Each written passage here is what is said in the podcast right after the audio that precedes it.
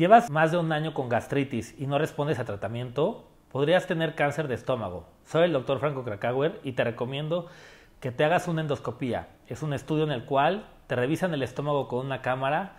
No es molesto porque estás bajo anestesia cuando te lo hacen. Te invito a leer mi libro Bendito Cáncer, donde comparto estrategias, tips y reflexiones que pueden ser la diferencia en el manejo médico, emocional y espiritual de la enfermedad.